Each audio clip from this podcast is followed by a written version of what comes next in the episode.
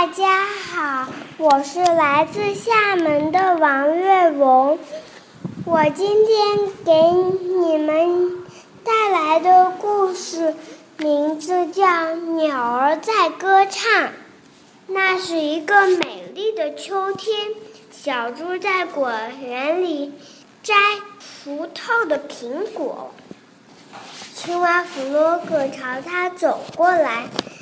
看起来很忧愁。我发现了一样东西，他说：“什么东西？”小猪问。“跟我来，我带你去看。”弗洛格回答。他们一起出发了。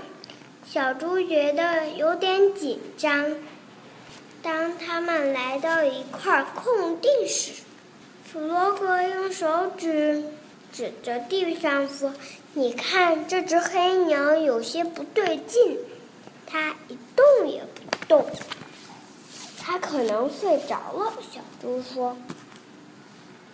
这时候，小鸭扇着翅膀跑了。怎么了？它管很关心。发生了什么意外？它睡着了。弗洛格说。但小鸭觉得这鸟儿看起来。像是生病了。这时，野兔正啃着胡萝卜从树林走出来，远远的看到那边有什么事情发生，也加入进来。他蹲下来，看了看躺在地上的鸟儿，说：“它死了，死了。”弗洛格问：“什么是死？”野兔用手指了指蓝色的天空，所有东西都会死。他说：“我们也一样吗？”弗洛格又问。野兔不太能确定。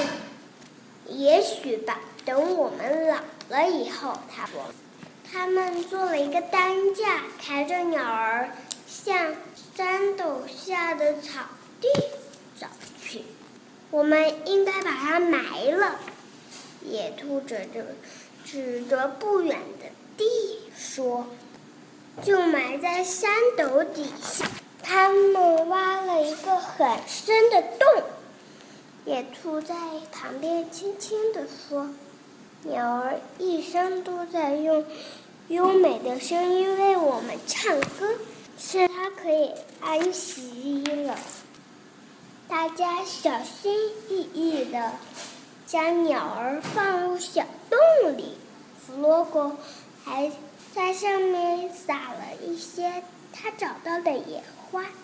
小猪流着眼泪，用泥土把洞口合上。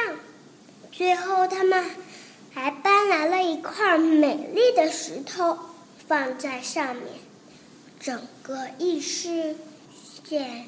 的十分安详，四周也非常安静，连鸟儿的叫声都没有。大家很感动，在回去的路上，静静地都没说话。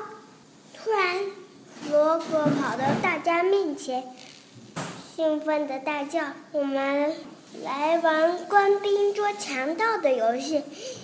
小猪，你来抓我吧！